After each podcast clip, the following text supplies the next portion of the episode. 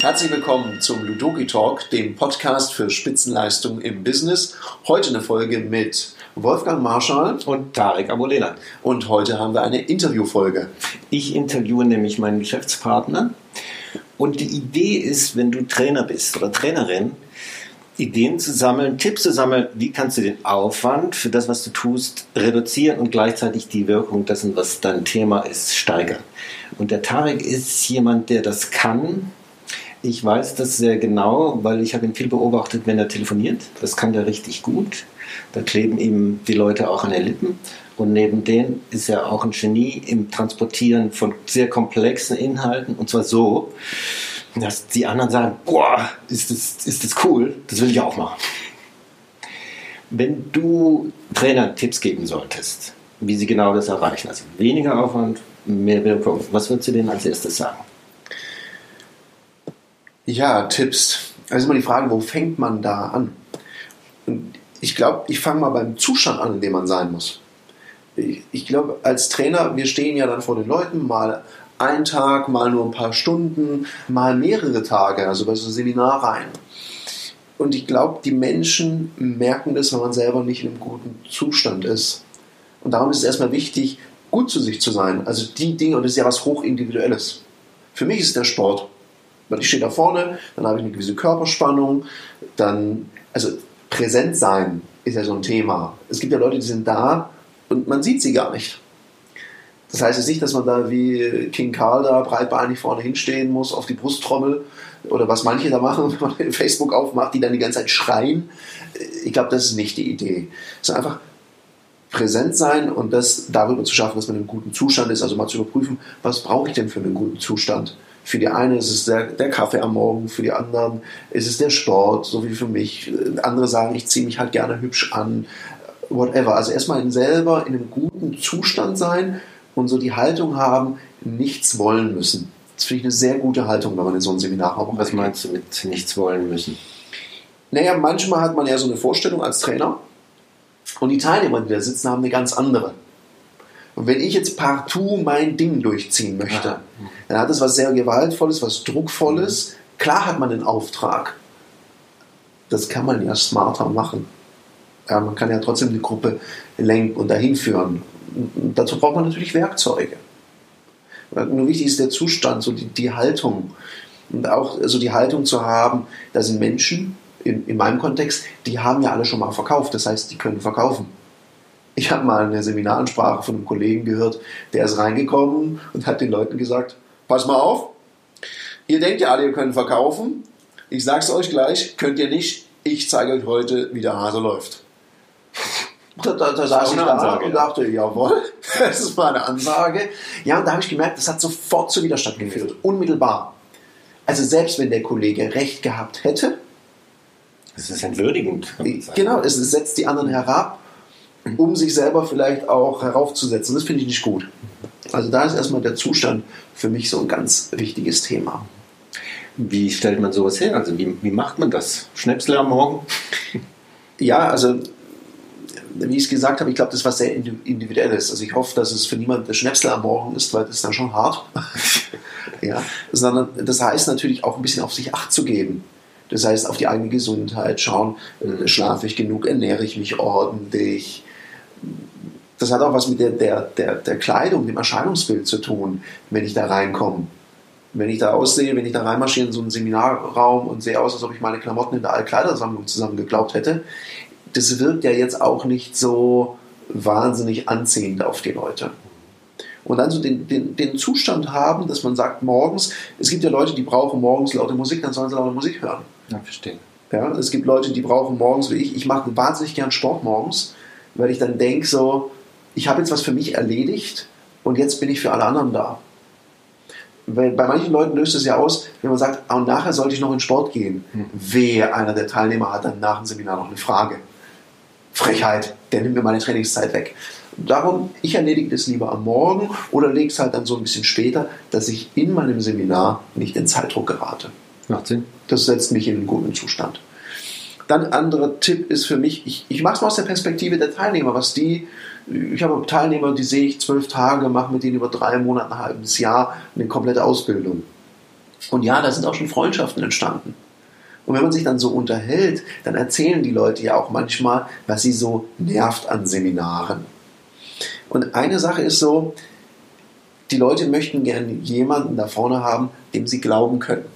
Wo sie sagen können, boah, cool, das ist eine Inspiration, wenn man demjenigen zuschaut. Also ich finde, ein guter Trainer sollte im Business-Kontext zumindest mal so vormachen können, dass die anderen sagen, cool, dahin kann die Reise gehen. Also Meister seines Faches sein. Also ein glaubwürdiges Vorbild, das ist der Begriff, der mir dazu einfällt. Ja, genau, ein glaubhaftes Vorbild. Also äh, so ein Feedback, wenn ich Feedback kriege und sagt, bei Ihnen merkt man, Sie leben das mhm. Thema Vertrieb. Das ist ja. nicht einfach nur ein Beruf für Sie, Sie leben das. Das ist aus jeder Pore spricht es, darum kann ich es Ihnen glauben. Und das ist so der Appell an viele Kollegen, ja, wenn ich in einem Fach drin bin, sollte man hier glaubhaftes Vorbild sein.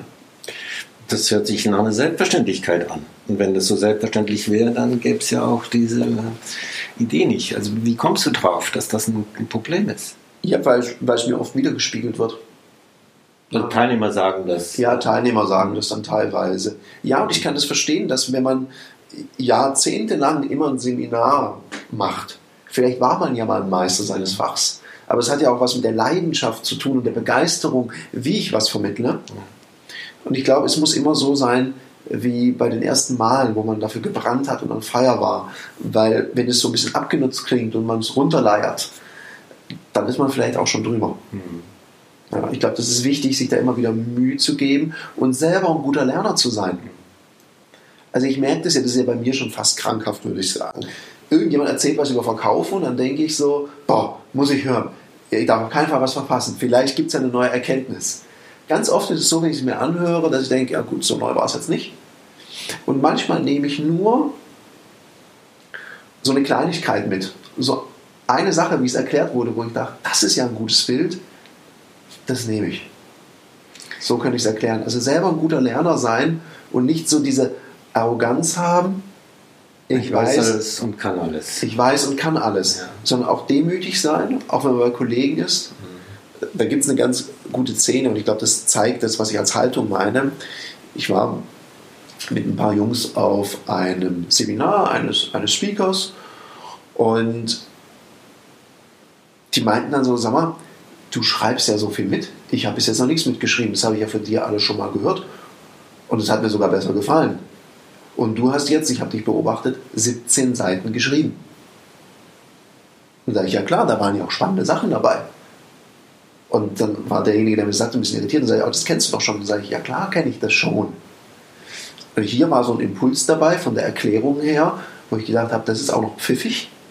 Das finde ich auch noch eine Idee. Oder ich habe was gehört, was bei mir was ausgelöst hat, also schreibe ich mir das auch auf in dem Moment, damit mir das bleibt und damit ich das verwerten kann.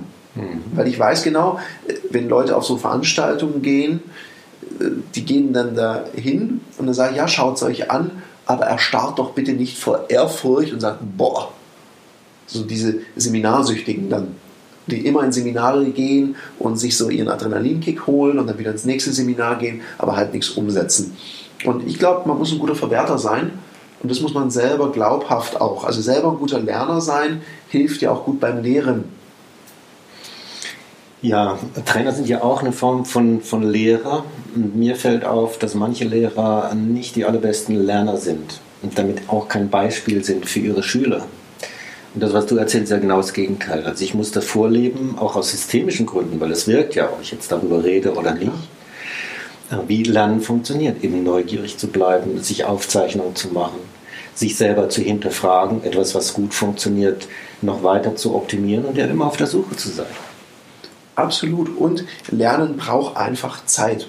Und das muss man, und das ist auch ein bisschen so mein Wunsch an Kollegen, auch ein bisschen Mut zu haben gegenüber Auftraggebern, die dann sagen, ja, sagen Sie mal, kriegen Sie es am halben Tag hin, können wir das an einem Tag machen. Wenn man wirklich der Überzeugung ist, dass es länger Zeit braucht, dann muss man sich auch mal auf die Hinterbeine stellen und sagen, ja, es braucht mehr Zeit, weil es ist nachher niemandem gedient. Es ist den Teilnehmern nicht gedient, weil die haben es an einem Tag dann vielleicht nicht oder an einem halben Tag, das, was sie brauchen. Und da sagt ja nachher niemand, naja, wir haben ja nur einen halben Tag gebucht und deswegen hat es nicht geklappt, sondern dann war der Trainer schuld, die Firma schuld und es hat kein Ergebnis gehabt. Und dann ist es vielleicht schlauer, dann auch mal zu sagen, nee, das geht nicht, diesen Auftrag machen wir so nicht. Und lieber ein bisschen mehr Zeit einzuräumen. Das, da brauchst du natürlich auch ein bisschen Mut, weil wir alle haben natürlich das Thema, ne, ohne Umsatz schwierig, ne, Büroräume müssen auch gezahlt werden, Weiterbildung muss bezahlt werden und gleichzeitig sich selber da auch treu bleiben, weil wir haben ja mit Menschen zu tun. Ich kann lernen, sehr wirkungsvoll gestalten, aber ich kann es nicht unendlich kurz machen und sagen, okay, und jetzt kann er's. Also du sagst ja häufiger Nein zu sagen und dabei sein, bei einem, seinen eigenen Standards zu bleiben und die auch nicht in Frage stellen zu lassen oder sogar zu korrumpieren. Ja, korrumpieren. Ich finde, seine eigenen Standards in Frage zu stellen, finde ich für mich okay. Weil manchmal hat man ja auch eine Überzeugung und es gibt ja mittlerweile ganz viele Möglichkeiten. Ich meine, hätte mir jemand vor Jahren gesagt, dass wir mal digitale Lernanwendungen anbieten. Und ich, dann hätte ich wahrscheinlich gesagt, wie ich und digital, nee, no way.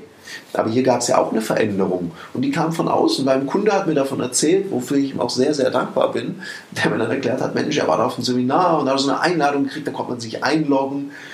Und erst da habe ich mich damit auseinandergesetzt. Und mittlerweile ist es ja ein großer Businesszweig von uns, was wir da alles machen an Blended Learnings, E-Learnings.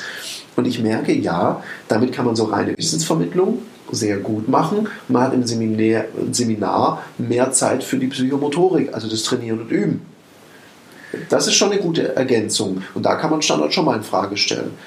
Was nicht geht, ist, wenn man weiß, es ist unmöglich, es einfach nur zu machen wegen dem Umsatz, weil am Ende vom Tag ist es der teuerste Umsatz, den man je gemacht hat, weil es macht die Reputation kaputt. Hm. Jetzt habe ich nicht mitgezählt, bei welchem Tipp wir sind. Ja, da waren ein paar dabei. waren ein paar dabei. Wenn du das nochmal zusammenfassen solltest, immer noch mit dem Fokus, mit weniger Aufwand als Trainer mehr Wirksamkeit zu erzeugen. Ja. Das heißt, bei den Teilnehmern etwas auszulösen, was dann hilfreich ist, was ihnen hilft, ihr Business neu oder anders effektiver zu gestalten. Was kommt da noch on top? So der eine ultimative Geheimtipp. Ja, aber ich glaube nicht, dass es einen ultimativen Geheimtipp gibt. Ich glaube, Seminarhandwerk ist Handwerk. Und ich glaube einfach, wenn man sein Drehbuch aufgleist, als Tipp neben dem in einem guten Zustand zu sein, neben dem äh, das Lernen Zeit braucht, neben dem selber Meister seines Faches zu sein, ein glaubhaftes Vorbild, glaube ich, ist einfach wichtig zu wissen, wie holt man so eine Gruppe? Und ich glaube, da, da gibt es ja immer diesen Dreiklang aus dem Affektiven, dem Kognitiven und dem Psychomotorischen. Das heißt, das Affektive, die Leute inspirieren dazu, also ihnen das Warum nahezubringen, warum es sich lohnt, hier einen Schritt besser zu werden. Dann das Kognitive, den Leuten erklären, wie geht's denn? Wie funktioniert es? Und dann für mich das Allerwichtigste, das, die Psychomotorik, also die Leute üben lassen. Und beim Üben gibt es ein Thema, das ist mir sehr wichtig das Thema Rollenspiele. Ja, ist es nicht sehr beliebt.